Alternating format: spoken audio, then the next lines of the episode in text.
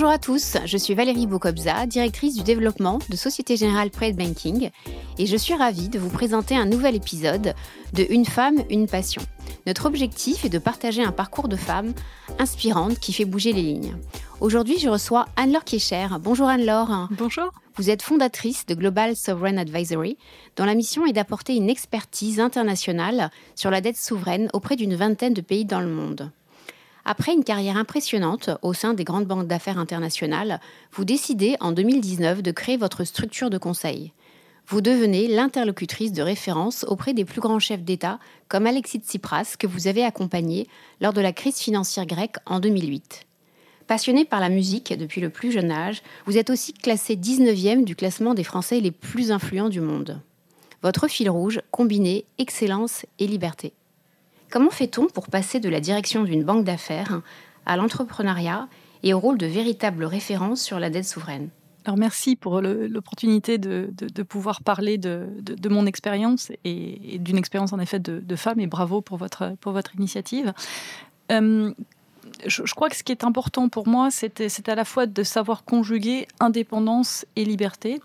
Euh, indépendance parce que quand on conseille, euh, c'est quand même la valeur euh, cardinale de pouvoir donner le bon conseil, de ne pas être tenu par aucun intérêt et donc quelque part d'avoir la tête claire et les mains libres pour agir et pour donner les meilleurs conseils et une forme de liberté aussi dans la liberté de penser, voulant dire dans la liberté d'appréhender les problématiques. Euh, trop souvent, on est guidé par des pensées uniques ou par des manières de raisonner euh, et qui, quelque part, peuvent faire faire des erreurs assez euh, fondamentales. Hein. L'histoire de la dette, d'ailleurs, on est, on est rempli quand on pense qu'on a érigé en dogme un 90% de dette sur PIB et si on respectait pas ça, il y avait des catastrophes et évidemment, on a allègrement passé cette barre-là sans cueillir de catastrophes.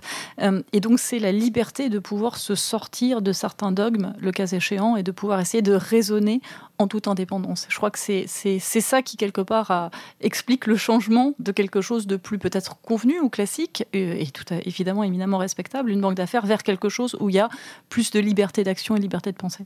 Concrètement, avec Global Sovereign Advisory, comment accompagnez-vous les États avec une approche holistique? Lorsqu'on a essayé de développer, c'était de dire euh, si on conseille un État sur juste des sujets de fiscalité ou sur juste des sujets économiques ou juste sur des sujets de, dette, en fait, on ne voit qu'une partie du problème. Et on se dit souvent que quand on fait des, erreurs ou quand on a des approches qui ne sont pas forcément justes, c'est parce qu'on ne considère pas l'intégralité euh, une problématique d'un État. On ne prend pas en compte les attentes des citoyens, on ne prend pas en compte des équilibres macroéconomiques, on ne prend pas, en compte la réalité microéconomique d'un pays. Et donc, ce qu'on essaye de faire, c'est d'essayer d'appréhender autant qu'on peut ces problématiques, de telle sorte à ce que si on agit sur une chose en particulier, un domaine, on essaie de comprendre quelles peuvent être les problématiques sur d'autres aspects du, pays. Donc, c'est une approche un peu peut-être différente, peut-être plus globale, euh, qui va à l'inverse de certaines segmentations euh, et d'hyperspécialisation qu'on a pu voir au cours des dernières années, mais qui me semble être éminemment nécessaire aussi pour s'inscrire dans un temps long et dans un raisonnement qui est cohérent euh, par rapport à un État. Au fond, qu'est-ce qui vous anime vraiment aujourd'hui? Protéger les plus faibles? Donner les clés aux plus jeunes générations? Peut-être un peu les deux, c'est-à-dire clairement donner des clés à tout le monde pour essayer de comprendre l'impact des politiques publiques me semble être éminemment important, euh, évidemment en tant que, citoyen et citoyenne, mais, aussi par rapport aux États et aux gens qu'on conseille, parce que enfin, il faut comprendre les conséquences des actions qu'on peut, qu'on peut prendre évidemment, euh, face à la montée massive des inégalités, quelles qu'elles soient d'ailleurs, hein, qu'elles soient économiques, qu'elles soient climatiques, qu'elles soient...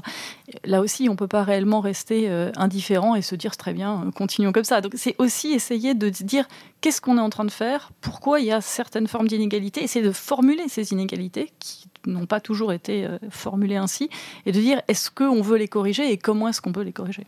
D'ailleurs, vous avez créé une chaire euh, à Sciences Po, je, crois. Absolument, une chaire sur la dette à Sciences Po, qui est la, seule initiative européenne euh, du genre. Et d'ailleurs, aussi un peu mondiale. donc, c'est pour ça qu'on en est particulièrement fiers. Quel conseil auriez-vous souhaité que l'on vous donne plus tôt dans votre carrière? C'était clairement d'oser sans trop se poser de questions. Enfin, moi, je me souviens quand j'ai créé euh, Global Sovereign Advisory, j'ai réellement commencé dans un bureau en coworking seul, alors rapidement accompagné, hein, mais quand même seul. Et donc il y a une grande angoisse quand même de la page blanche et de se dire ce que finalement on est capable de faire ou pas? Euh, et le fait de se dire, bah, fait et en fait, on verra bien. Euh, je pense que j'aurais, enfin, c'est quelque chose d'important qu'on m'a transmis, mais sans me le transmettre avec autant de, enfin, euh, ose, voilà. Et, je crois que ça, trop souvent il y a des freins, et peut-être trop souvent les femmes se mettent aussi euh, certains freins elles-mêmes.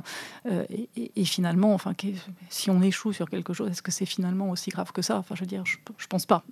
Et donc c'est vraiment, c'est vraiment ça, d'oser s'exprimer, de pas forcément se préoccuper du regard des autres, parce qu'évidemment, on peut être critiquer, on peut être bon. Mais, mais peu importe, si on a l'impression qu'on fait quelque chose qui euh, est épanouissant, qui a du sens, euh, il faut euh, suivre son chemin de manière libre.